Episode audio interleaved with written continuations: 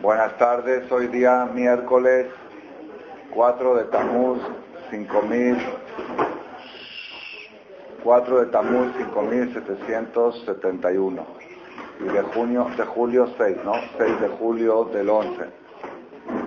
Rabotai, eh, en la parte que estamos leyendo en la Torah, hoy es un día, hoy 4 de Tamuz, es el día de aniversario de un gran milagro que pasó en la historia con Yoshua, el alumno de Moshe, que lo vamos a comentar más adelante durante la charla, cuál fue el milagro, uno de los milagros más impresionantes que hubo en la historia. Y cuando viajen a Israel, les voy a decir a dónde tienen que ir para ver, para ver el lugar de ese. Voy a viajar a Israel. Mi sobrino está Ok, le voy a decir a qué lugar tiene que ir para presenciar ese lugar donde fue el milagro de Yoshua. Pero hoy es el aniversario y por eso vamos a tocar este tema. Pero antes que eso, vamos a introducir el tema que se ha tratado en la Perashá de la semana pasada. Es muy interesante, la Perashat Hukat, que se leyó en la Torah.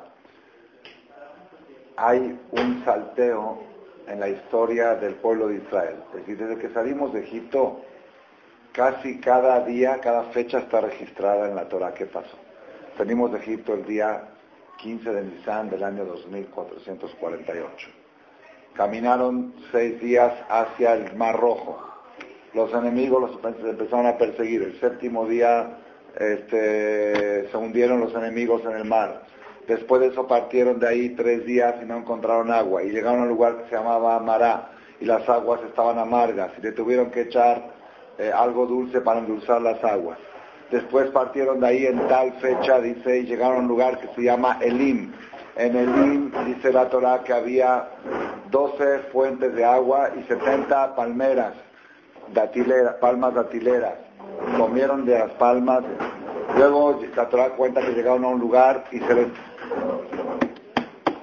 y se les agotó la matzá, la matzá que habían traído de Mitzrayim se les acabó el día 14 de Iyar, les duró 30 días la matzá, se quejaron que vamos a comer y ahí vino, empezó a caer el man en el desierto, un mes después de la salida de Egipto. Luego pasaron una semana más caminando y se les acabó el agua, no había agua para tomar, otra vez se quejaron y ahora qué vamos a tomar, no vamos a morir de sed.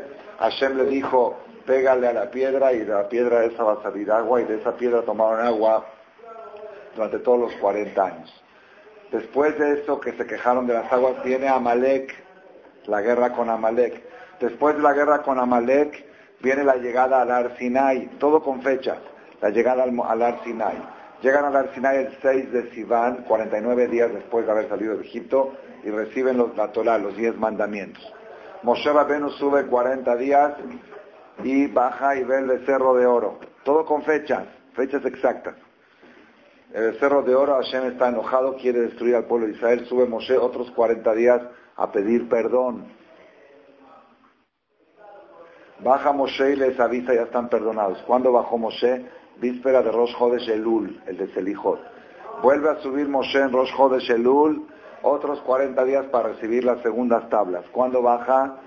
El día de Yom Kippur del año 2449, porque ya cambió de año, en Rosana cambió de año. Muchas gracias, mi amor. 2449, el primer Kippur que estaban en el desierto, baja Moshe con las segundas tablas y les notifica el perdón final. Y no solamente el perdón, sino que hay una orden de construir un santuario, un Mishkan. Hacen la colecta, la colecta dura 36 horas, ya tuvieron que anunciar que no hace falta, sobraba el dinero, ¿se acuerdan toda la historia? Dos meses duran en construir el Mishkan, tres meses están en stand-by. El día primero de Nisan, el otro año de la salida de Egipto, se inaugura el templo. El primer templo de la historia. Todo con fechas. Llega Pesach, el primer Pesach que van a celebrar como historia, y la Torah cuenta que había unas personas que estaban sucios y no tenían, estaban impuros, no podían hacer Corban Pesach.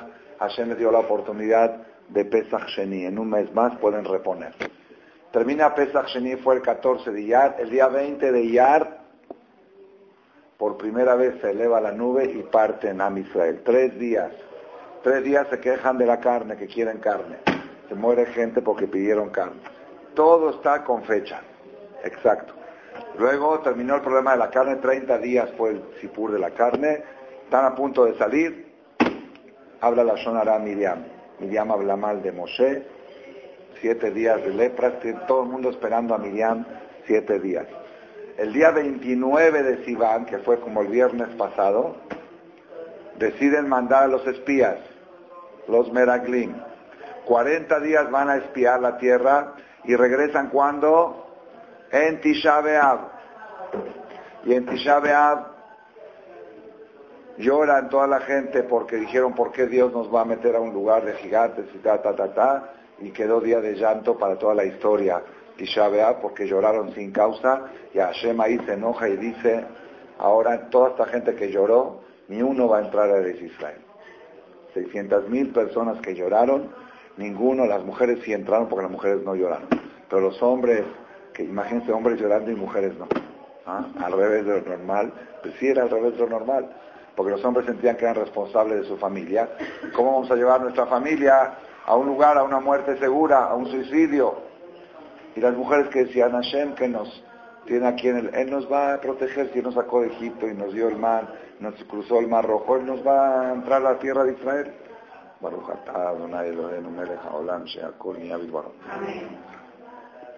Termina la historia de los espías, viene Korah y le trata de hacer una rebelión contra Moshe. Moshe, tú inventaste, tú, se traga la tierra a Cora y todo lo que estudiamos en la perashá de Cora. ¿Está bien? Bueno, hasta ahí, hasta ahí tenemos historia. ¿Ok? En la perashá de la semana pasada empieza con la vaca roja. La vaca roja era una forma para purificarse para poder entrar al lugar sagrado. Esta vaca roja no fue hecha en esa fecha, fue hecha desde que se inauguró el Mishkan, sino cómo iban a entrar a hacer los sacrificios, si estaban impuros. ¿Estamos de acuerdo? Y de repente la Torah se saltea 38 años de la historia. 38 años no sabemos nada que pasó. Nada. Nada. Cero. Antes estaba, sabíamos día a día lo que estaba pasando. Y, eso sucedió en esta perashá, en la perashá que acabamos de leer. De repente la Torah dice, Vayabó bene Israel kola edad midbar sin. Y llegó todo el pueblo de Israel al desierto de Tzin, bajó de Sharishon en el mes primero, mes de Nisan. Vayeshe Ba'am de Kadesh, el pueblo se acampó en Kadesh, Batamo Cham Miriam. Y murió ahí Miriam, Batikaber Sham. Miriam murió en el año 40 de la salida de Egipto. A los 127 años, a todos nosotros con salud. Miriam falleció en el último año que estaban en el desierto. Si de Nisan a Adar son 12 meses, ahí fallecieron Miriam, Aarón y Moshe. Miriam falleció en Nisan, Aarón falleció el primero de Ab, el Rosh Hodesh Ab, y Moshe falleció el 7 de Adar, ¿sí? unos días antes de que zarparon rumbo a la tierra de Israel. ¿Está bien? Eso es. Pero lo interesante es que en esta perashá sobresale de que hay una pausa, hay un paréntesis de 38 años, y dice acá el Rabenu Bajie, comentarista de la Torá, dice, ¿verdad? Y tienes que saber, She'em Torah Kelal Shumase, no está registrado en la Torá ningún suceso Oshum Nebuah, ninguna profecía, Rak Beshanah Rishonah o Beshanah Tarbaim. Tenemos historia nada más del primer año de la salida de Egipto y del último. Los 38 del medio nadie sabe nada. ¿Qué pasó? ¿Qué hicieron? ¿A dónde iban? ¿A dónde venían? Nada. Porque fueron los 38 años que fueron decretados que iban a estar errantes por el desierto hasta que se terminen de morir todos los que salieron de Egipto. ¿Y por qué 38 años que se mueran todos juntos? Porque iban a morir muy jóvenes, iba a ser muy traumático. De repente, una comunidad de 3 millones de huérfanos, huérfanitos, iba a ser muy difícil. Esos son los que van a entrar a Israel. Entonces, ¿qué hizo Hashem? Que nadie muera antes de los 60 años. Entonces, cuando se decretó el decreto, todo el que tenía 20 años murió en el año 60, así 40 años después. El que tenía 59 murió al siguiente año, el que tenía 58 murió dentro de dos años. Nadie falleció antes de los 60 años. 60 años es una edad relativamente razonable, no tan traumante para huérfanos chiquitos. ¿Ok? Y toda esta generación que está preparada y predispuesta para entrar a la tierra de Israel, ninguno de ellos había salido de Egipto. Era una generación nueva. Eso está contado en la Perashá de la semana pasada y quise resaltar como primer punto de la conferencia que 38 años no sabemos nada qué pasó. Y cómo Hashem no habló con Moshe, no dice a Hashem en Moshe, habló Hashem a Moshe, 38 años que para enseñarle Torah, dice no. ¿Por qué? Cuando el pueblo está castigado, el líder del pueblo también.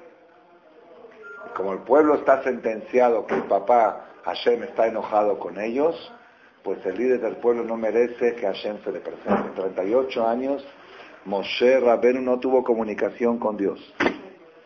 Porque mientras el pueblo está sentenciado, el líder del pueblo, Moshe Rabenu también. Bueno, cuenta la Torah que fallece Miriam y hay un problema. Luego, luego que fallece Miriam, se secó el pozo de agua. Ellos no sabían que el pozo de agua venía gracias a la mujer, gracias a Miriam. Fallece Miriam y no hay agua. Y entonces el pueblo se juntó contra Moshe y Aarón. Moshe, ¿qué vamos a tomar? ¿Para qué? Hubiéramos preferido morir con nuestros padres, dice Rashid, aquí se aprende que es mejor morir de un infarto que morirse de sed. Porque el que se muere de un infarto se muere en un minuto. El que se muere de sed se está muriendo de a poco y siente que se está muriendo. Hubo un caso hace dos años de tres muchachos de Yeshiva que en las vacaciones estaban de paseo en un jeep y estaban arriba de, una montaña y quisieron, le echaron en reversa el, este y en vez de irse para atrás se fue para adelante. Y rodaron la montaña. Uno de los muchachos había estudiado aquí en el Shiva seis meses, lo conocíamos, y salieron volando por las ventanas, desparramados uno a un lado, otro lado, otro lado, y tenían celular cada uno, pero los celulares salieron botados, y solamente se pudo salvar el chofer que iba con ellos, que también estaba herido y trataba de llegar al celular y no llegaba, pero se fueron deshidratando en la montaña y él cuenta el chofer deshidratados los tres y se pudo salvar solamente el chofer y él contó la historia. Morir de sed es lo peor que puede haber, lo peor muerte. Entonces ellos dijeron, mejor hubiéramos muerto como nuestros padres que se murieron en el desierto. ¿Cómo se morían en el desierto? Cada año en Tisha excavaban 600.000 fosas. ¿Quién va, qué Hebra Kadisha puede enterrar 16.000 personas en una noche? Tenían que morir en una noche una, una cuarentava parte de 600.000. Entonces eran como 16.000 que morían cada año. Y no sabían quién, no sabían hacer, no había identificación, computadora para saber. Entonces excavaban fosas todos, se acostaban todos en sus fosas la noche de Tisha B'Av, durante 40 años así fue. Y en la mañana Moshe Rabbeinu anunciaba que se levanten los vivos de los muertos. Si los que están vivos que se levanten y que queden los muertos. Y a los muertos se les echaba tierra en sus fosas. Eso pasaba. Entonces esa muerte es una muerte muy relativamente buena, porque uno sabe que se va a morir, que se puede morir, se acuesta, bien, y le viene un infarto en un segundo y se va. Pero estos que se van a morir de sed, que a lo mejor hubiéramos muerto de esa forma. Sí, hubo una sola, una excepción. El último año también se volvieron a acostar, porque no habían hecho bien el cálculo de los 40 años, si eran 40 o 38 años. Se acostaron todos y se levantaron todos. Dijeron, quizá nos equivocamos y esta noche no es Tisha B'Av. No hicimos bien la cuenta del nacimiento de la luna, quizá hoy es 8 de Av se volvieron a acostar a la otra noche y se volvieron a levantar. Dijeron, quizá nos equivocamos por dos días de la luna. Se volvieron a acostar el día 11 de Ab, ¿sí? pensando que quizá ese era Tisha Ab. Se acostaron y se levantaron todos. hasta el día 15 de Ab que dieron luna llena.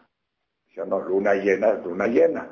Si pasó luna llena y nadie se murió, quiere decir que se terminó el decreto, hicieron un día festivo y por eso el 15 de Ab es fiesta. Tuve Ab es fiesta, Tisha Ab es luto y Tuve Ab es fiesta porque hicieron una celebración muy grande del hecho de que estaban vivos todos. ¿Ok? Esa es la historia. Entonces acá el pueblo se queja. ¿Cómo no, ¿Para qué nos sacaste de Egipto para morir de sed? Mejor hubiéramos muerto en las fosas con los papás. Bueno, se quejaron y Moshe y Aarón no sabían qué hacer. ¿Por qué no sabían qué hacer? Pues estaban sentados de luto por su hermana. Moshe y Aarón estaban sentados en el suelo. Y la gente viene a hacer manifestación a los, en vez de dar hater, en vez de decir que Dios los consuele, perdieron a la hermana mayor, manifestación. Jacitos, dejen que pasen los siete días. Dice que Hashem le dijo a Moshe y a Aarón, la gente le está muriendo de sed y ustedes están llorando por la viejita, que murió. Ahorita de ahí se aprende que un jajam importante que la gente lo necesita, se puede levantar de su luto para atender cosas comunitarias. Aquí se aprende. Se Moshe Aarón, ¿tienen tiempo ustedes para estar sentados en el suelo por la viejita mientras que la gente necesita agua? Entonces Moshe se levantó, Aarón se levantaron de luto, estaban con barba y con luto a atender la manifestación. Y ahí viene Hashem y le dice a Moshe, Caje tamate, toma tu bastón y reúna a todo el pueblo ante la piedra. Vedimarteme la cela y le van a hablar a la piedra. Todos tienen que ver como ustedes le hablan a la piedra y la piedra va a sacar agua. Cuando ustedes le hablen va a sacar agua. Y van a tener agua para todos. Esa era la orden de Hashem. Bueno, se acerca Moshe reúna a todo el pueblo de Israel. Vengan todos, todos, millones de personas, dice así otro milagro, que millones de personas cupieron alrededor de una piedra. Cuando hay un evento y quieres ver, pues, si hay mil personas no alcanzo a ver. Aquí había tres millones de personas entre mujeres y niños, y todo, todo el mundo estaba viendo la piedra.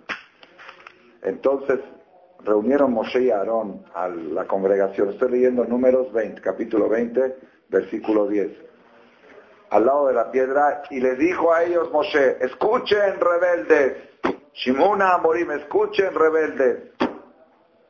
Le dijo rebeldes porque que tienen que estar diciendo para qué nos sacaste de Egipto y que mejor nos hubiéramos muerto. Así no se habla. Dice que Moshe necesitamos agua, pide agua. Que tienes que empezar a decir groserías. Cuando tienes, ah, cuando una mujer le quiere pedir al marido dinero y el marido no le da. Y la mujer le explica, es que lo, necesito para el súper. Ah, está bien, hasta ahí está bien. ¿Para qué me casé contigo? Ya está mal. ¿Qué tienes que meter? ¿Para qué me casé? Ustedes, toda la familia son codos, ustedes son... ¿Para qué tienes que hablar de eso? ¿Para qué tienes que decir, esto es lo que Moshe se enojó? Se escuchen rebeldes. Una cosa es que estés pidiendo agua, una cosa es que digas, ¿para qué me sacaste de Egipto? ¿Para qué y para qué y para qué? Ya, te casaste conmigo, ya estás casado con Hashem, ya saliste de Egipto, ya se cruzó el mar, ya tienes la comida del mar. Ahorita hay problema, hay que resolverlo.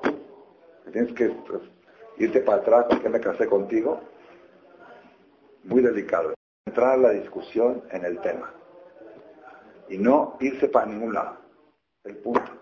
Y de repente viene tu marido y te contesta, es que tú siempre, a mí no me hables de siempre, yo ahorita te estoy pidiendo que necesito para el súper.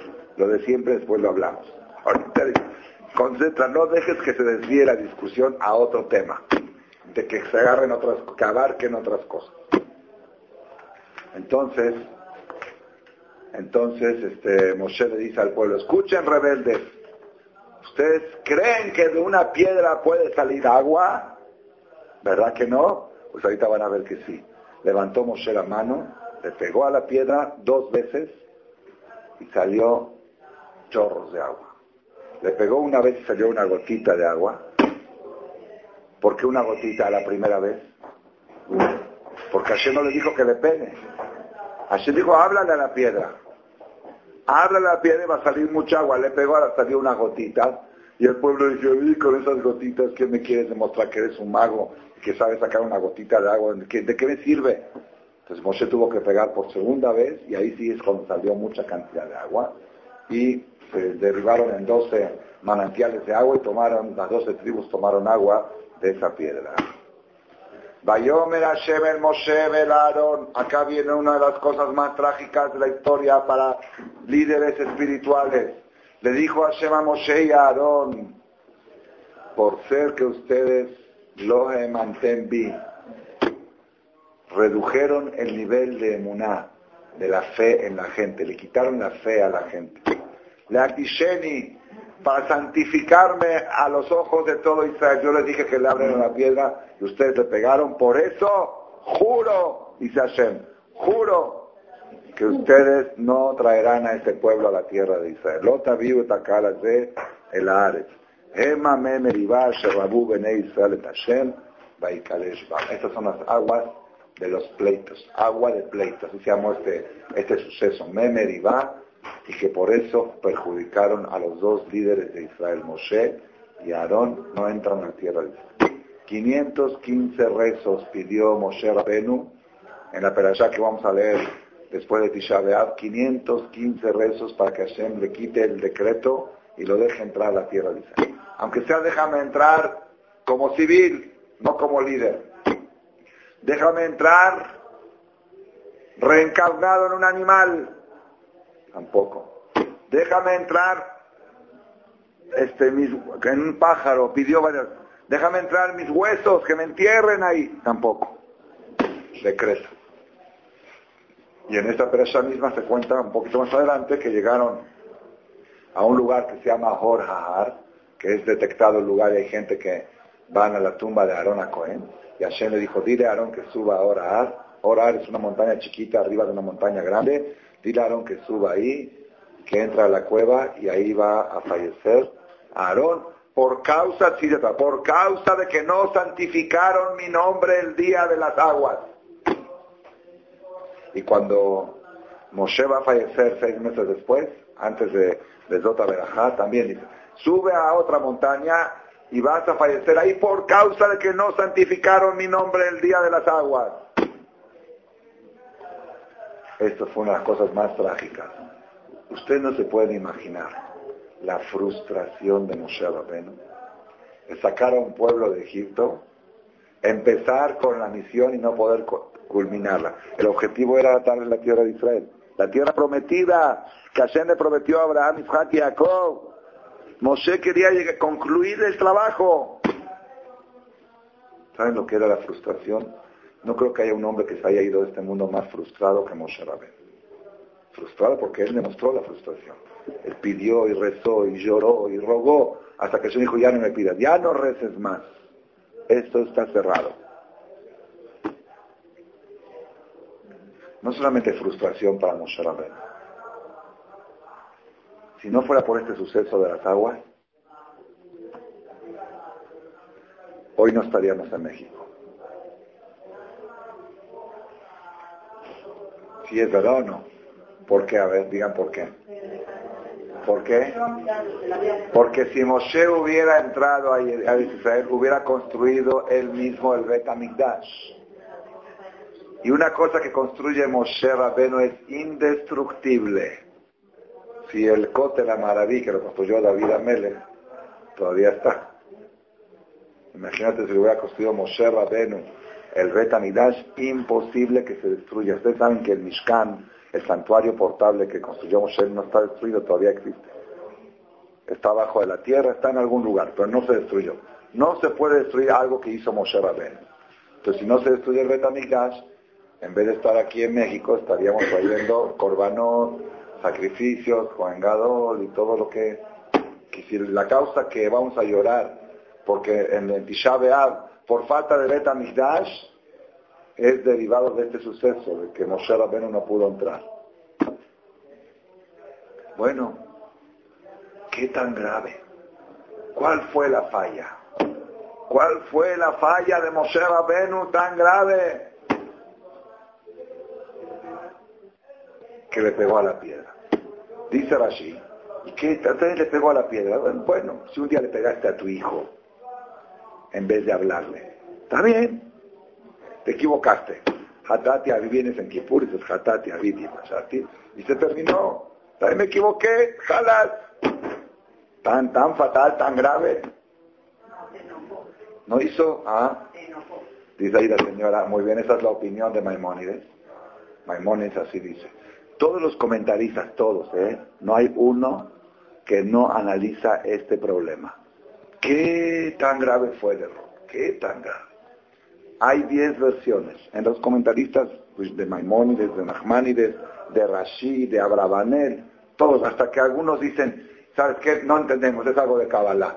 Las aguas representan a esto y la piedra representa al otro, y al golpear la piedra se golpearon mundos, no sé. Pues ya, si es Kabbalah, ya, ni modo, no, no tenemos acceso a esa información están este, confusos los mismos comentaristas. ¿Qué tan grave es lo que pasó aquí? ¿Por qué tan drástica la reacción de Hashem? Rashi ¿qué dice, Rashi dice, Rashi dice, es que si Moshe le hubiera hablado a la piedra, y la piedra hubiera dado agua, piedra, saca tus aguas, y la piedra hubiera sacado agua, el pueblo de Israel hubieran hecho una reducción, un calvajomer. Si la piedra que no tiene libre albedrío, que es inerte, y que si se porta bien o se porta mal, es indiferente si le va a ir bien o le va a ir mal. Sin embargo, cuando le dijeron que haga algo, obedeció. Nosotros que tenemos libre albedrío, que tenemos Neshama, y que si nos portamos bien nos va bien, y si nos portamos mal nos va mal, no es con más razón que cuando te dicen algo tienes que obedecer. Esa deducción hubieran hecho el pueblo de Israel. Y Moshe al pegarle a la piedra quitó la opción a esa deducción, y esa es la falta de Kiddush Hashem que tuvieron Moshe y Aarón, que perdieron el derecho a entrar a la tierra de Israel. Rabban Ahmanides no acepta esta opinión, dice no, Dice, para, dice, es el mismo nivel de milagro si le hablas a una piedra y saca agua, si le pegas y saca agua. Es el mismo nivel de milagro, porque el hecho de que una roca saque agua es un milagro. Entonces, si la saca hablando o pegando es lo mismo, hacer, si no, no cambia el milagro, no cambia la santificación del nombre de Hashem. El nivel del milagro es el mismo, es muy, muy poca la diferencia de proporción para decir que ese fue el pecado. Y el Ramban Ahmanides trae toda la opinión de Maimónides. Maimónides en síntesis dice, como dijo la señora aquí, que el pecado de Moshe no fue pegarle a la piedra, fue actuar enojado. Cuando dijo, escuchen rebeldes, de esta piedra les voy a sacar agua. Es un mal ejemplo para el pueblo que el líder actúa enojado. Qué cuidado hay que tener la abuelita entre los nietos, la mamá entre los hijos.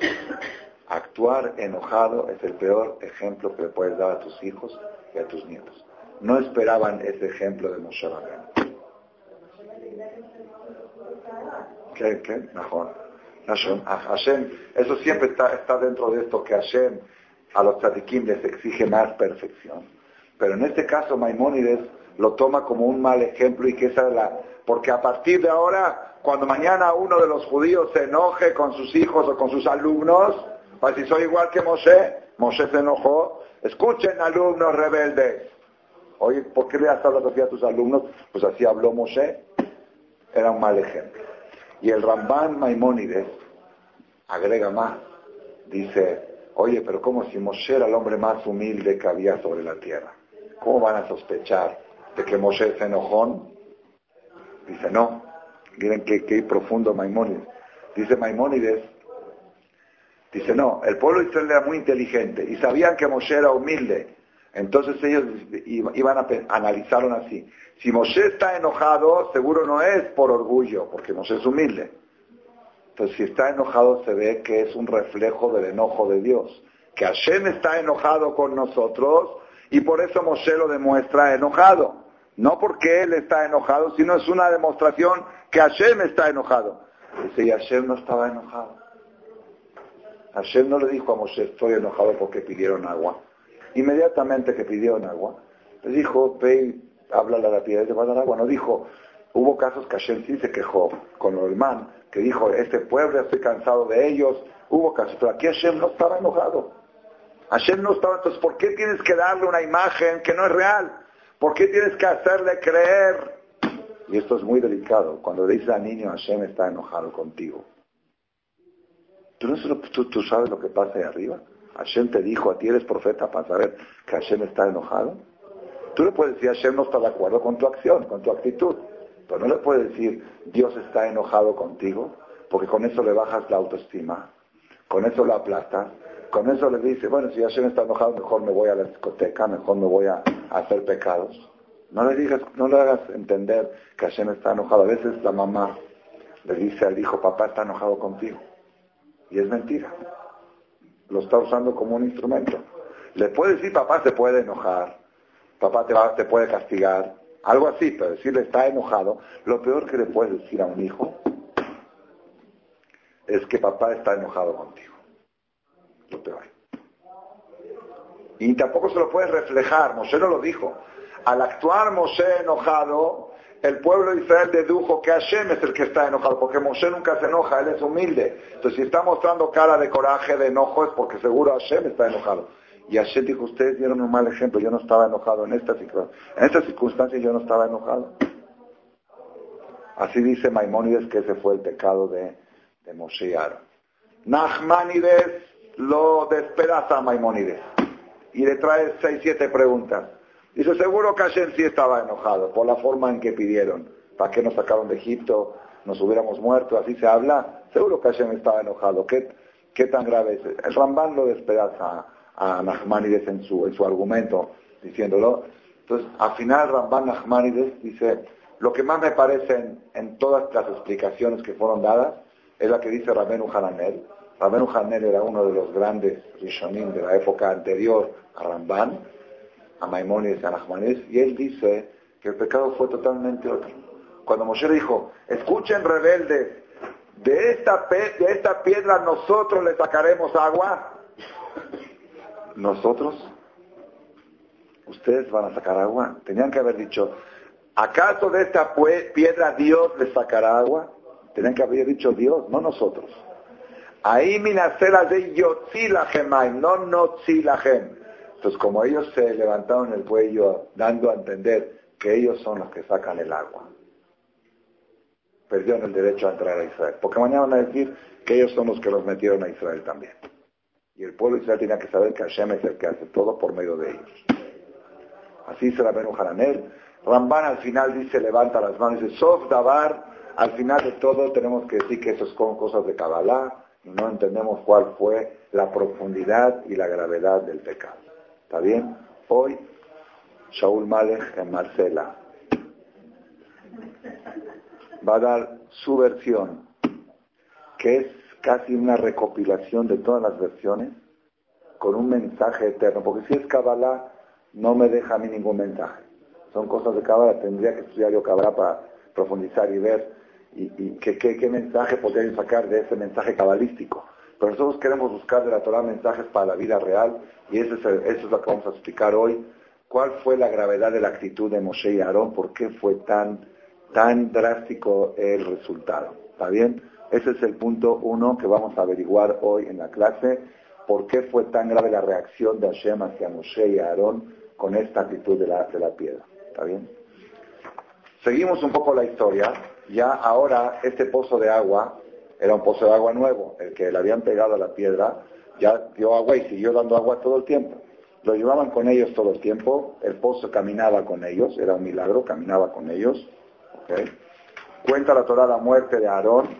Después de la muerte de Aarón, cuenta la Torah que se quitaron las nubes, porque las nubes estaban gracias a Aarón, se desprotegieron, vino un enemigo, Amalek, y prometieron, hicieron una guerra, Después vino el tema de la víbora, la serpiente, no puedo ahora explicarlo porque no me va a dar tiempo. Nehasha Nehoshet, la serpiente de cobre que hizo Moshe en el desierto. Y después siguieron caminando Israel. Ya están caminando rumbo a la tierra prometida, 40 años después de haber salido de Egipto, de la pesadilla de estar errantes en el desierto. Y ahora sí están preparados en pocos días para entrar a la tierra prometida. Y la Torah cuenta cómo iban, cómo iban acampando de un lado a otro y llegaron a un lugar que se llama Arnón y de ahí, bueno, Az Yashir Israel. Entonces cantó Israel, una de las diez poesías bíblicas. La primera poesía bíblica es Bereshit Bara Elohim Tashamayim Be'etaret, es una poesía. La segunda poesía bíblica es Az Yashir Moshe Ubne Israel, la que cantaron cuando se cruzó el mar. Y la tercera poesía bíblica es esta. Az Yashir Israel, la, décima cuál es? Shira Shirim Asher Lishlomo. La canción. Hay diez. Una es la, de Débora, Batasha, Débora, Barak, Ben en la época de las profetas. Débora era profetisa. Esta es una poesía bíblica. Cantó Israel. ¿A quién le cantaron y por qué cantaron? Le cantaron al pozo de agua. Al pozo de agua que les daba agua.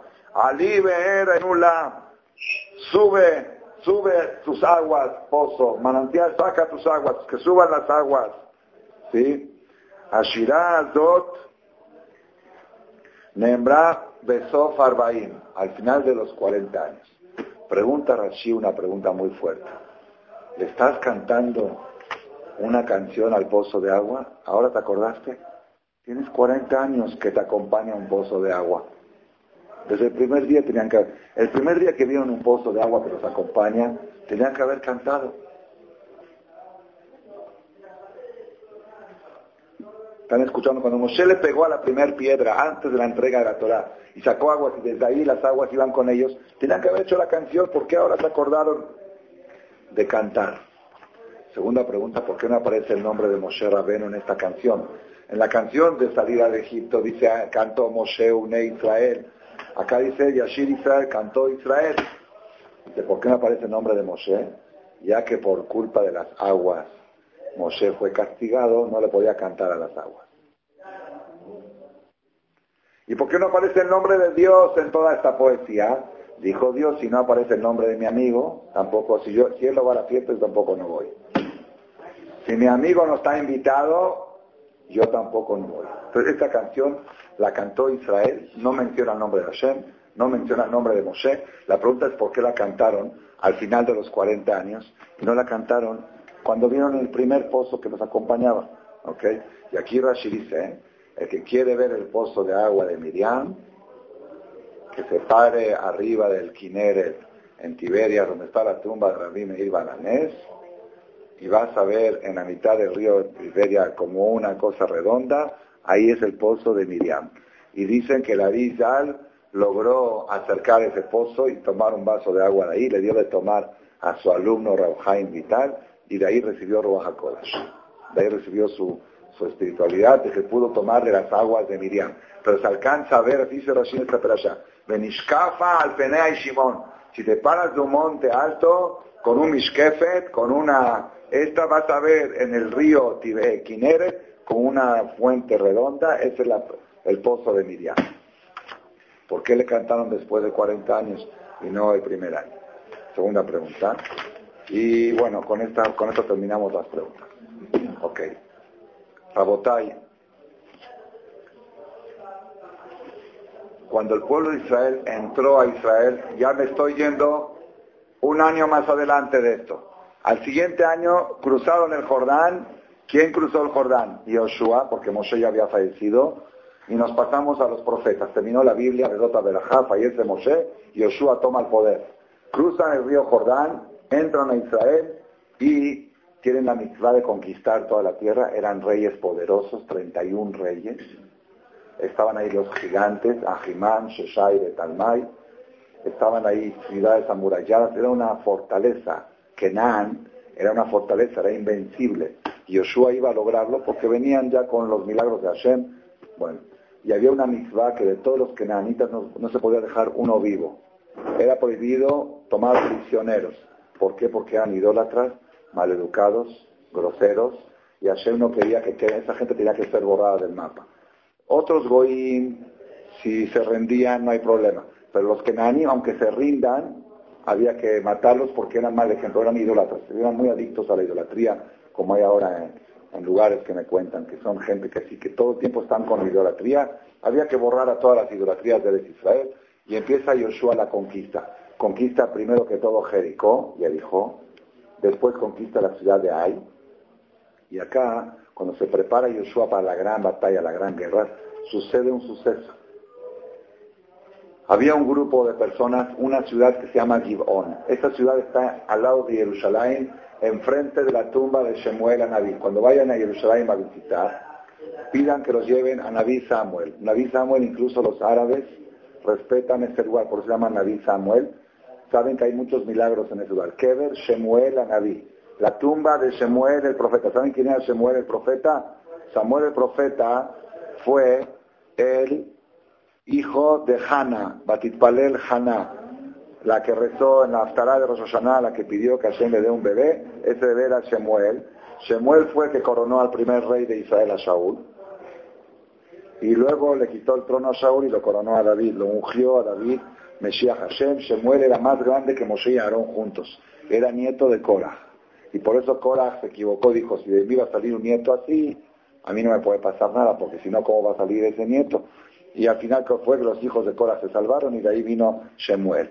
Shemuel Naví está enterrado ahí afuera de Jerusalén, de atrás de Ramot, se van a ir por el Fish, y se para uno ahí arriba y ve, es más, el lugar más alto de todo Jerusalén. Ahí es que Shemuel Naví, lo más alto de todo Jerusalén. Enfrente se ve un lugar que se llama Givon. En Givon había un pueblo kenanita muy poderoso, que se llaman los Givonim. Son de Givon, los Givonim. Esta gente se enteró de la salida de Egipto, se enteró del Mar Rojo, se enteró de la guerra que hizo Moshe con Sijón, con el gigante Sijón y ganó, con el gigante Og y ganó, se enteraron de la guerra que hicieron con Jericó y la acabaron, con la guerra que hicieron con Ai, dijeron, estamos perdidos, estos vienen con la mano de Dios, entonces buscaron una estrategia para salvar sus vidas, para salvarse, querían salvarse. Pero sabían también que había una orden que aunque se rindan, los tienen que matar. Entonces, ¿qué hacemos para salvarse? Se disfrazaron. Vinieron un grupo de miles de personas, se disfrazaron como que venían de lejana India, lejano Oriente, venían con pan duro, trajeron pan duro, trajeron zapatos rotos y llegaron con Yoshua y dijeron nosotros venimos de un país muy lejano porque escuchamos todos los milagros que hizo Hashem y queremos convertirnos al judaísmo por conocer la grandeza de Hashem, por convencimiento y y Yoshua le ¿cómo puedo saber yo que ustedes son de pueblo lejano? Dijo, mira el pan, este pan lo trajimos fresco, mira que está todo podrido con moho, mira nuestras suelas de zapatos que están gastadas. Entonces, la verdad, les creyeron. Dijeron, y ahora júrennos que nos van a aceptar como parte del pueblo de Israel y no nos van a hacer ningún daño. Y Yoshua les juró. Les juro que no nos van a hacer ningún daño. Después de tres, cuatro días, se acercan y ven que eran Gibonim, eran de ese lugar de Gibón, y eran de Kenan, y tenían mitzvah de matarlos, pero ya no los pueden matar porque ya les juraron. Era Jirul. Le dijo Yoshua, ustedes engañaron, malditos serán ustedes para siempre, quedarán siendo judíos, pero van a ser giros, Jotve, Tzim, de Shoabe Mai, leñadores y aguateros. Van a ser los que van a cortar la leña y a cargar las aguas para expiar el pecado que me engañaron diciéndome que eran de un país lejano y fueron en contra de la voluntad de Hashem que ordenó. Dijeron que queríamos salvar nuestras vidas y ahí quedaron los gibonim, que en lenguaje talmúdico se llaman netinim. Y hay alajot sobre ellos. Siguen siendo son judíos porque se convirtieron bien. Y no los pudieron matar porque les habían jurado que no les van a hacer ningún daño. Bueno, cuando se enteraron los reyes de Kenan, de Jerusalén y de otros lados, reyes, de que los gibonim hicieron las paces con Israel y se entregaron, se enojaron, porque era falta de fidelidad a la causa. Tenían que unir un solo frente contra Israel, contra los conquistadores. Dijeron, ahora vamos todos contra Gibón y contra Israel. Vamos a matar a los Gibonim porque se afiliaron al pueblo de Israel. ¿Ok?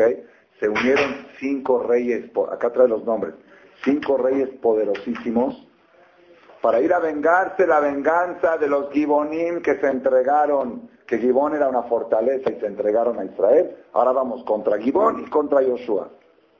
Se juntaron, eran muchos reyes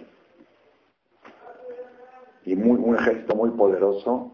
Y Josué empezó la batalla con la mano de Hashem, con la ayuda de Hashem, y empezaron y muy rápido conquistaron, y acabaron con esos reyes, con, esos, con ese ejército, pero así cuenta aquí la Torah que estaba por oscurecer, estaba por oscurecer y Yoshua no había terminado la guerra.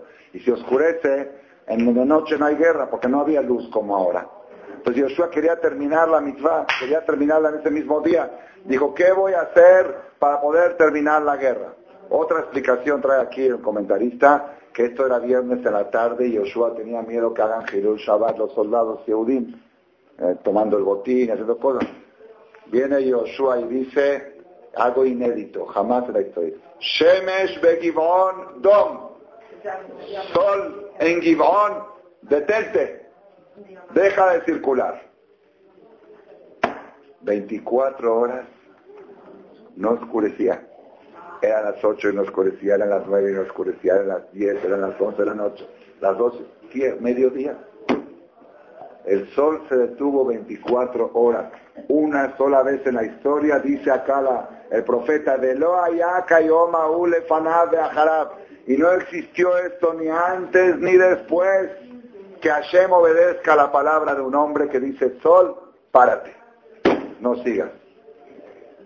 Eso fue el día 4 de Tamuz, hoy, hoy es aniversario de ese milagro y por eso quiero, por eso quise abordar este tema hoy relacionado con todo lo que estamos hablando.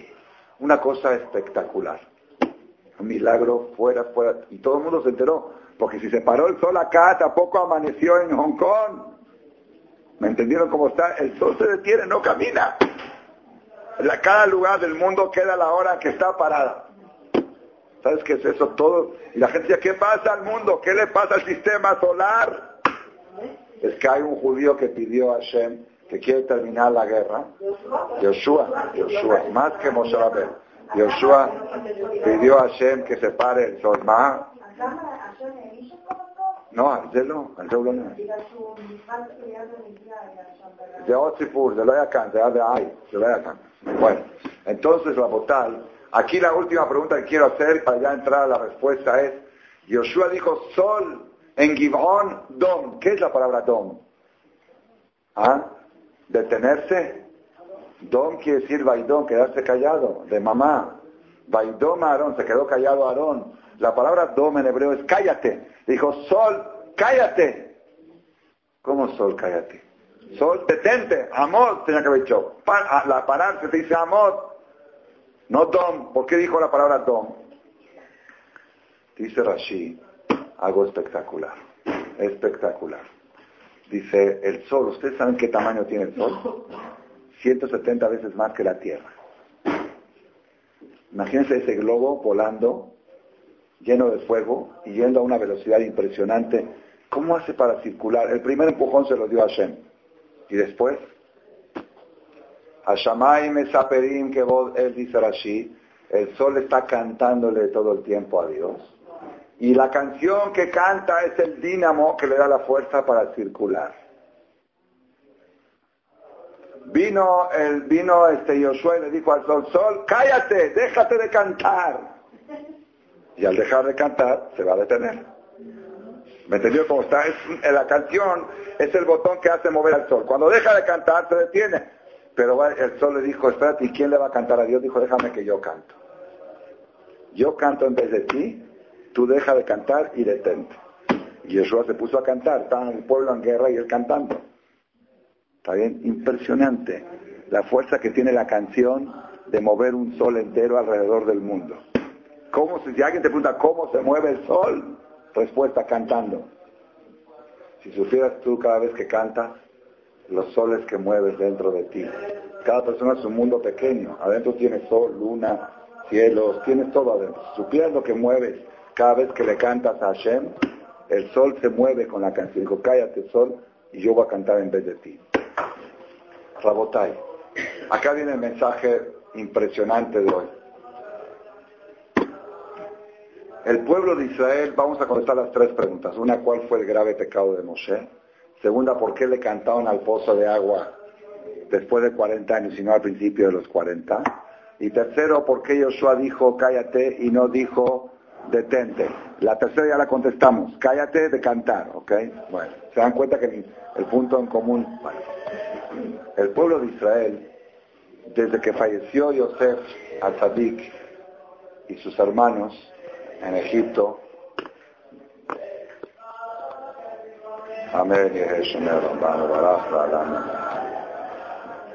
El pueblo de Israel estaba educado a los golpes. En Egipto, cuando trabajaban, ¿cómo trabajaban? A los golpes. O trabajas y tal, y no te das cuenta, le daban latigazos. Y si no cubres la cuota de ladrillos, pongo a tu hijo de ladrillos. Todo era golpes, amenazas, golpes, amenazas. Entonces todo lo que hacían lo hacían bajo amenaza. Una vez dije yo, la gente dice que hay que hacer la religión por amor. Y no por temor, ¿verdad? Yo le pregunté a los hombres una vez, dime una cosa al día que la haces por amor. ¿Por qué pagas la cuenta de luz? Porque si no, te la cortan. La prueba es que ahora que no cortan, yo tengo ya ocho recibos sin pagar. Como no hay luz y fuerza que vengan a cortar.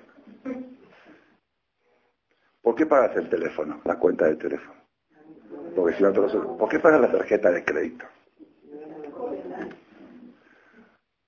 ¿Por qué le das el gasto a tu esposa? Todo le dije, ¿por qué vas a trabajar hoy? ¿Por qué vas a trabajar? Porque si no tu competidor te va a ganar y va a vender. Por temor. Todo, pero no, no, no, yo quiero preguntarle a los hombres y a las mujeres. No todas, no todas las mujeres, no todas, pero ¿por qué preparas la cena a tu marido? ¿Por qué le preparas la cena a tu marido? Hay mujeres que lo hacen porque de veras lo quieren al marido y quieren que venga y se sienta ricos. Pero hay otras, muchas de ellas, porque si no, hay de mí. Si llega mi marido y la cena no está puesta. O si no está planchada la camisa, o si no está esto. Entonces, las muchachas de tu casa, ¿por qué hacen las cosas? ¿Por amor? ¿Quién hace algo por amor? ¿Cuánta? ¿Qué porcentaje de personas hay? ¿Qué porcentaje de actividades las 24 horas del día la haces por amor. entre paréntesis, ni el amor lo hacen por amor. Casi, en muchos casos, en la mayoría de los casos. Uno de los dos no lo hace por amor. Es verdad, ¿verdad? Entonces, entonces, entonces, Rabotay, ¿cómo podemos decir que por amor? El pueblo de está acostumbrado a los palos, a los golpes, todo amenaza. Cuando van a salir de Egipto, el faraón, ¿cómo obedeció a Dios el faraón? Dijo, sí, Diosito, te mando al pueblo. Diez macot, ahí va una, dan sangre, ranas, granizos, ah, no te va, ahí va otra. Y ah, no, macat mejor, te mato a tu hijo y te mato a los primogénitos y ahora a ver si no los mandas. Al final paró, dice, sí, Dios es uno, man, váyanse todos. Entonces, ¿cómo obedeció a los golpes? Luego se arrepiente, lo sale a perseguir otra vez. El tsunami de Liamsu, tsunami. Caballos para arriba, caballos para abajo, todo a los golpes. La educación es a golpes. O te portas bien o te va mal. Así, así estaban educados quién. El pueblo de Israel es el ejemplo que tenían acarreando 200 años. Desde la esclavitud de Egipto, todo era a golpes, todo era amenaza. Y también el faraón se portó bien cuando lo, cuando lo golpearon. Llegan a un lugar, se quejan, piden agua. Viene Hashem le dice, pégale a la piedra y va a dar agua. Va, le pega la piedra y da agua. Otra vez golpes. Entonces las cosas funcionan a golpes. Todo eso era antes de la entrega de la Torah. Mientras no hay Torah, la única forma de educar a un caballo, a maestrarlo, un caballo rebelde, es golpeándolo. Un burro rebelde, es golpeándolo. Antes de la entrega de la Torah, el ser humano es un caballo rebelde, un animal rebelde, y hay que educarlo a los golpes. O oh, te, o te pego, te quito, te doy. Así, así funcionaban las cosas. A partir de la entrega de la Torah, Hashem dijo, el sistema cambia. La Torah tiene una fuerza de transformar a la persona sin golpe. Nada más tú trae a la persona más alejada del judaísmo y léele un poquito de Torah y va entrándole a poquito, como la gota de agua de la Akiva. ¿Se acuerdan la famosa historia de la gota con la piedra? Va perforando la roca, poco a poco. Uno dice, no, pues yo le leí y no hizo ni un efecto. ¿Tú crees que no hizo efecto? hizo un efecto que nada más que no lo notaste. La próxima vez que escuche algo le va a hacer un poco más. Las palabras perforan foca, rocas. Este Entonces, ahora, ¿qué pasa? El pueblo de Israel hace lo de los espías y otra vez golpe. Se quejan de la carne, otra vez golpe. Toda esa generación se murió. Toda esa generación que se educaban a los golpes, que habían sido esclavizados en Egipto, que vieron, la generación que vieron las diez plagas, la generación que vieron que le pegaron a la piedra y salió agua, toda esa generación murió. Ahora viene una generación nueva que va a entrar a Israel. Dice Hashem, yo quiero dar un nuevo sistema de educación. Ya no hay pegar, ya no hay golpear. A partir de ahora, las cosas se manejan con Torah, con enseñanza. Enseñas, la Torah es divina, es celestial, perfora la piedra, perfora la roca y entra la Neshama y va cambiando a la persona.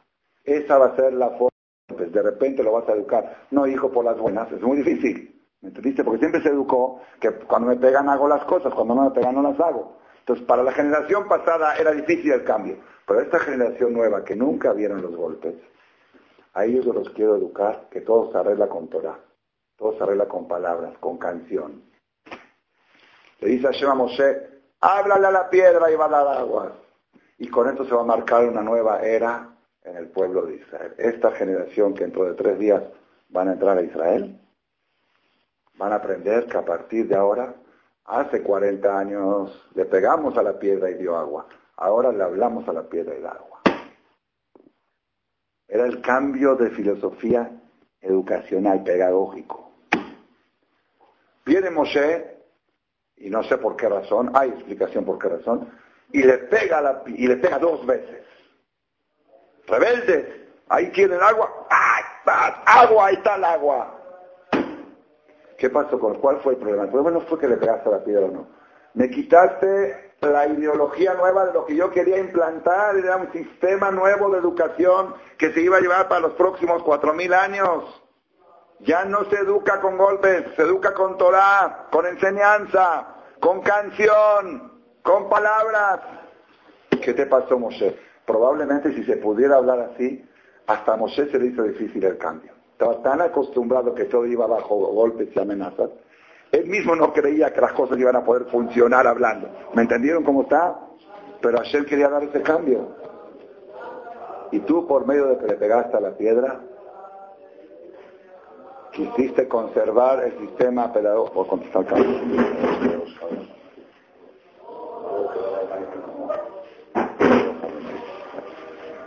Con esto que le pegaste a la piedra, probablemente ese, es el tema de la Kabbalah, lo que dice Ramban. Se ve que en el Shamaim se movió algo cuando Moshe le pegó a la piedra, que ahora otra vez el sistema de hablar no funciona, se necesita golpear para que las cosas caminen. ¿Están escuchando el, mensaje? ¿Por qué era tan trascendental y tan grave el error de Moshe y de Aarón? Por eso le dijo a Hashem, ustedes ya no entran a la tierra. ¿Por qué ustedes no entran? Quizá no era un castigo. Ustedes no me sirven para el nuevo sistema de educación. Ustedes son maestros de la generación pasada, que están acostumbrados que las cosas van con golpes y con amenazas. Y ahí está como te dije que le hables, le pegaste. Yo para poder dar un nuevo sistema de educación tengo que cambiar al educador, al personal docente. A partir de ahora, el que va a entrar a Israel y va a dirigir va a ser Yoshua. ¿Me entendieron? Es muy difícil. Yo conozco un caso, no quiero decir detalles para que no lo identifiquen. Un caso de un more, un director de una escuela, que él fue educado a los golpes, al estilo Jalala anterior, ustedes saben, de las manos, de Urahum y los pellizquidos y todo. Y Baruch Hashem creció muy bien, no creció ni traumado, no creció. En Líbano, claro, así, ok, todo bien. Pero ¿cuál es el problema? Hoy en día, hoy en día no se puede, hoy en día los fajamines están de acuerdo que no se puede educar así. La generación ha cambiado y ahora se me está ocurriendo por qué ha cambiado. Muchos preguntan, ¿por qué si en Jalab se pegaba acá? ¿Por qué hoy no le pueden pegar acá al niño? ¿Sabes por qué? porque esta es la generación que está por entrar a la tierra de Israel. La generación que va a entrar a la tierra de Israel tiene que ser una generación que se educó hablando y no pegando. Y este director que está aquí en México, le cuesta trabajo aceptarlo con sus alumnos. Y tuvo varios casos que salió de quicio y actuó agresivo. Y la causa que lo dicen es porque él así fue educado y le Pero no sabe, como que no entiende que se puede educar de otra forma. Es más o menos el error de Moshe Rabenu. Estaba tan, tan acostumbrado que todo iba a golpes, que ahora no me vayas a decir que yo le hablo a la piedra y me va a dar agua. ¿De dónde hablando le va a dar agua? Pero Hashem dijo, sí, así van a ser las cosas. Porque esta generación va a entrar a Israel. Y quiero que en Israel las cosas se manejen con palabras y no con golpes. ¿Ah? Entonces, cuando llega el pozo de agua, ya contestamos la pregunta cuál fue la gravedad de Moshe.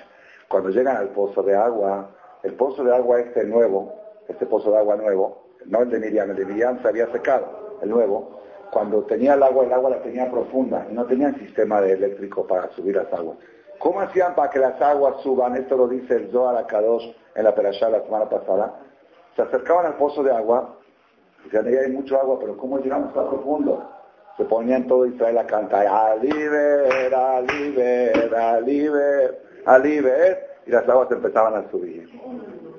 Cada vez que querían tomar agua, iban, le cantaban una canción al pozo de agua, y era la bomba que bombeaba. Pues sí, si la canción del sol hace mover al sol, la canción del violino puede hacer subir las aguas. ¿Entendieron por qué Moshe no pudo participar en esa canción? Porque era contra su filosofía. La filosofía de Moshe era que las cosas van a golpe. ¿Quieres que suban las aguas? Haz así. Moshe, ¿cuál es el símbolo de Moshe? El bastón. ¿Qué es el bastón? El bastón va a golpes. Entonces Moshe no podía cantarle a las aguas, porque no era el sistema de él pero Hashem quería educarlo. Por eso hace 40 años no cantaron. ¿Por qué cuando la primera vez salió agua no cantaron? Porque eso salió con golpes. Esa era antes de la entrega de la Torah, era antes del cambio de filosofía de educación, y ahí no había canción, ahí era golpes. Pero ahora que Hashem quiere crear un sistema nuevo, que todo se maneja con canción, y probablemente lo de Yoshua, lo primero que hizo Yoshua cuando entró a Israel es cantar en vez del sol, decir, sol, tú no cantes, yo voy a cantar para demostrarles al pueblo de Israel qué es lo que hace mover los cielos, la fuerza que tiene la canción. Entonces, Moshe, tú no puedes entrar a la tierra de Israel porque no vas con la nueva filosofía. Ahora le cantamos a las aguas y las aguas suben. Cuando siempre dijo a Moshe que le habla a la piedra, ¿qué tenía que hablarle a la piedra? ¿Qué tenía que decir a la piedra? Ah? Por favor, saca agua, mi piedrita. ¿Ah? Pues fíjense qué curioso lo que dice el Midrash. ¿Qué le dijo a Hashem? Le dijo, léele una Mishnah, léele un Perek de Torah, un capítulo de la Torah, y va a sacar agua. Esa era la canción. La Torah se llama Shirah.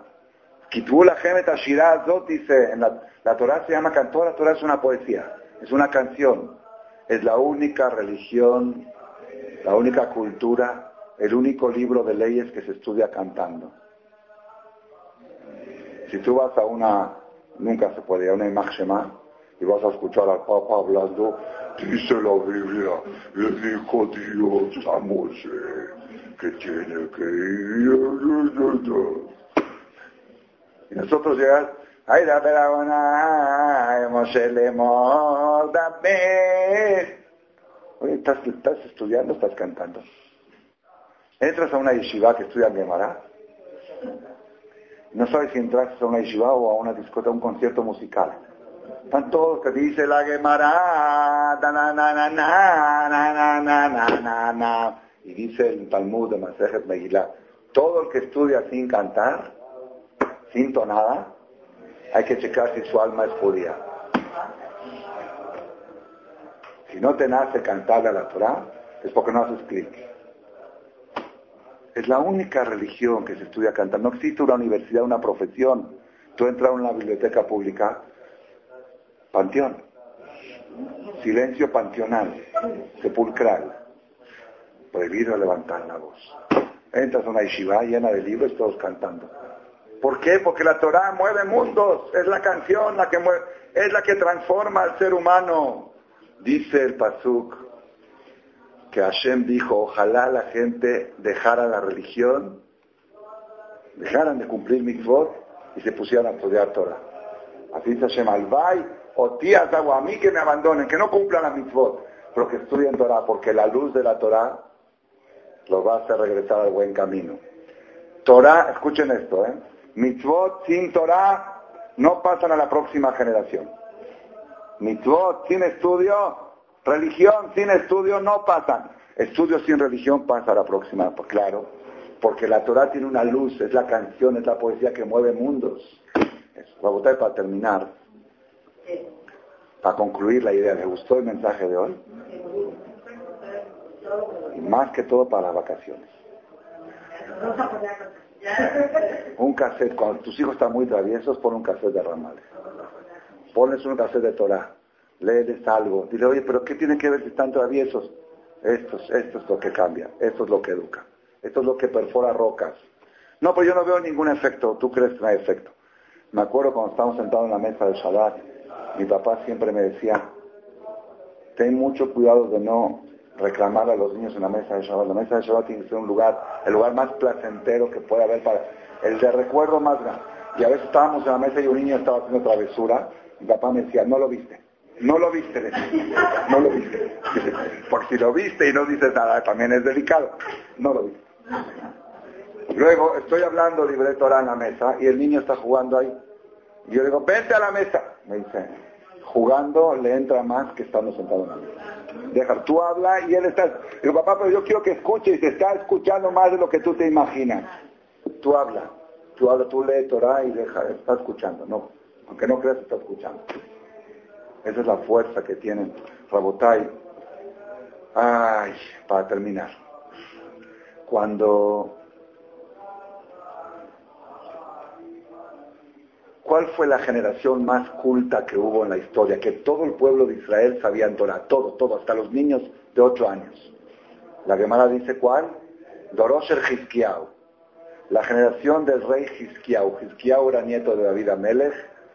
En su generación él destruyó todas las idolatrías y exigió como ley de gobierno de que deben de estudiar Torah. Dice que los niños de siete años se sabían todo el Los niños, los hombres, las mujeres, era, era todo, no había un judío, no había uno eh, que no sabía Torah, uno. La próxima generación, el hijo de Hizkiao, fue el peor idólatra de la historia. Menashe ben Hizkiao en lo lo es el hombre que más idolatría hizo y el pueblo se hizo todo idólatra. Todo el pueblo, pues ¿cómo puede ser de una generación tan sabia salgan hijos todos idólatras? ¿Cuál fue la fórmula de Hizkiao para que todos estudien Torah? Puso una espada en la entrada del Beta Midrash y dijo, todo que no estudia Torah le clavan la espada. Era ley de gobierno. Hoy no estudia Torah a la cárcel. Era ley, ley del país.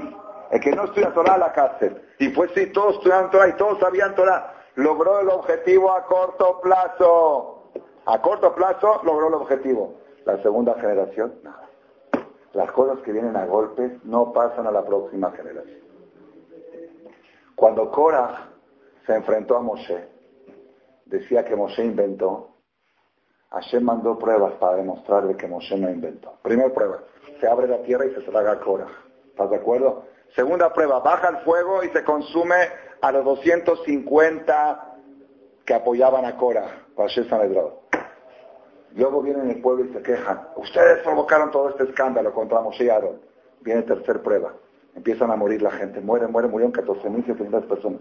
Y viene la gente, está muriendo la gente, le dijo Moshe a Aarón, agarra la pala, haz el ketoret, el incienso, y párate entre los vivos y los muertos para que... Y de dónde sabía Moshe ese secreto, se lo enseñó el ángel de la muerte en el cielo. Cuando hay peligro de muerte, el incienso frena.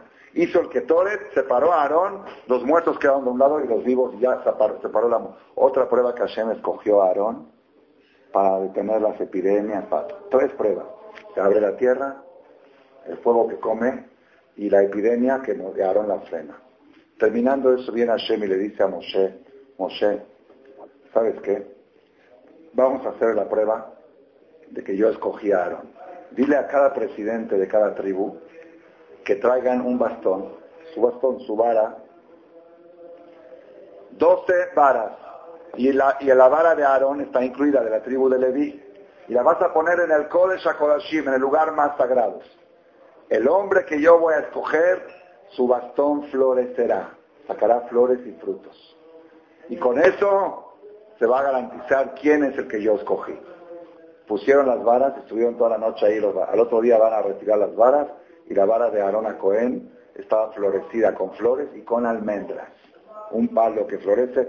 Le dijo a Hashem, guárdalo esto en el Kodesh HaKodashim como prueba de que Hashem escogió a Aarón y no a otro más que a Aarón a Cohen. Pregunta a Rab Oye, ¿qué prueba es más fuerte? ¿La de las flores? ¿La del eh, bastón o la de la tierra que se abrió? Se abre la tierra y se traga toda una familia con sus casas, con sus pertenencias.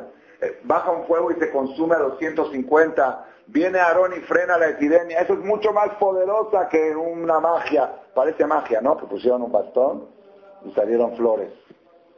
Dice el Rav Shlomo cuando tú quieres dejar un mensaje para todas las generaciones, no se puede con golpes. Con golpes es solución a corto plazo. Para que quede el mensaje, tiene que ser con flores. A veces un papá una mamá tiene que actuar con agresión con sus hijos, a veces, de tanta rebelión, no los puedes frenar, tienes que pegarle, porque si no se te va a no sé a dónde. ¿Sí? Tienes algo. Pero si le quieres dejar el mensaje para siempre, tiene que terminar con una canción con una caricia, con una flor. Ven hijo, siéntate aquí, te voy a explicar, te voy a contar un cuento. Si quieres que el mensaje, si no, lo que hiciste es a corto plazo. A corto plazo lo calmaste al niño con el golpe que le diste. Pero no va para todas las Todo lo que quieres que quede para las generaciones tiene que ser con alegría. La Gemara dice, ¿cuál es la mitzvah más agresiva que hay en el judaísmo? ¿Ustedes saben cuál es? La más agresiva. Brit Mila agarras a tu bebé de ocho días y le cortas. Y en el CNIS, y tan agresivo que invitas gente a festejar, te invito al tour y pones orquesta. Imagínate que alguien te diga, te invito a la cirugía de apéndice de mi hijo ahí en el HC o en el salón de fiestas del HCBC, del, ABC. Sí, sí, ahí vamos a hacer una fiesta de la cirugía del HCC. En la, en la, esta del ABC o del Ángeles, ahí hacemos la cirugía de mi hijo, te invito a la fiesta de la ceremonia de la cirugía. ¿Estás loco? Y así es. ¿Alguien duda de hacerle fiesta a su hijo? Dice la Gemara, toda mitzvah que a Israel la recibieron con alegría todavía la siguen cumpliendo con alegría. La primer mira que hizo Abraham vino a Isaac, hizo una fiesta, un banquetón del tamaño del sí, como es Nishte hasta hoy siguen haciéndola con alegría. Y todas mis que la recibieron a regañadientes, todavía siguen quejándose por ella. ¿Qué quiere decir? Si tú quieres que algo pase a las generaciones, la fórmula es la sinja, la canción. Esa es la fórmula. Entonces me dijo una persona, me dice, Fíjese, Rab, qué curioso, qué razón que tiene, dice. Siempre hay pleitos, en todos los knis hay pleitos, pero nunca hay pleito porque el Cohen sube primero. sí, nunca alguien reclamó, oye, ¿por qué el Cohen das primero? ¿Verdad? O, por qué el Cohen sube a decir, y yo quiero subir a decir. De eso nadie, ¿por qué? Porque está el bastón con las flores. Quedó el mensaje que Aarón es el que Hashem escogió, y eso nadie discute. Lo que entró con alegría queda para todas las generaciones. Lamentablemente, Rabotai, nuestra generación es una generación muy difícil para educar, le voy a decir por qué. ¿Saben por qué? Todas las maldades, la violencia, la infidelidad, todas las cosas graves y feas entran con música. Eso es lo que metió Hollywood en el mundo. Es el sistema nuevo del Satán. Todo lo negativo entra acompañado de música y diversión. Entonces le entra la sangre. Y todo lo bueno entra a gritos y a golpes y amenazas. Te van a bajar las calificaciones, te van a hacer esto, te van a creer. Entonces, ¿qué esperanza tiene la próxima generación? Si recibió todo lo negativo con música y todo lo positivo con golpes. Por lo menos nivelar. Para Hashem, los que no tenemos televisión y nos cuidamos de no llevar a nuestros hijos que vean violencia con música, estamos vacunados por ese lado. Pero a veces hay gente que no puede, el ambiente que vive, si uno quiere puede, pero por lo menos nivelar a la contraparte. Que también lo bueno entre con la misma música que entra lo malo, por lo menos. Nosotros los que no vemos violencia con música, podemos darnos el lujo a veces de dar un golpe a nuestros hijos. ¿Por qué? Porque nuestros hijos no recibieron la maldad con música. Entonces yo no tengo tanta obligación de nivelar. Igual hoy en día la idea no es, no es con violencia, es con, con música todo. Pero Kol Sheken, con más razón aquellas personas que están expuestos, que los hijos escuchan programas y ven cosas que son negativas y las ven con música, por lo menos cuando le metes Torah, métela con música también. Cántale al Sefer Torah, cántale a la Gemara, cántale al Tefilín. Eso es lo que tenemos que tratar de aprender del mensaje de Moshe Rabenu. La generación pasada se terminó, la generación que salieron de Egipto, en Halab era otra cosa. Ahí eran los golpes, en Líbano también, y en Damasco también, y acá en México hace 60 años también. Hoy la única fórmula de trascender es con música, y la música más poderosa de todas es la Torah. La Torah viene acompañada de tonadas. Métele Torah a tu hijo, tú lee Torah. Dice, no, es que es muy rebelde, tú lee. No me, no me escucha, te escucha. Tú crees que no te escucha, te escucha. No le entra, le entra, aunque tú crees que no le entra. Repite y lee Torah y lee la Perashá y cuenta lo que dice la Torah y mándalo a una clase y pon un CD y vas, te vas en la carretera seis horas a, a Acapulco o algo, pon un CD de Torah y después pon uno de música kosher, por supuesto, y luego pon otro CD de Torah, y luego acompáñalo con música, y vas a ver que eso solito va logrando el cambio, Hashem que nos dé el de de poder educar con alegría siempre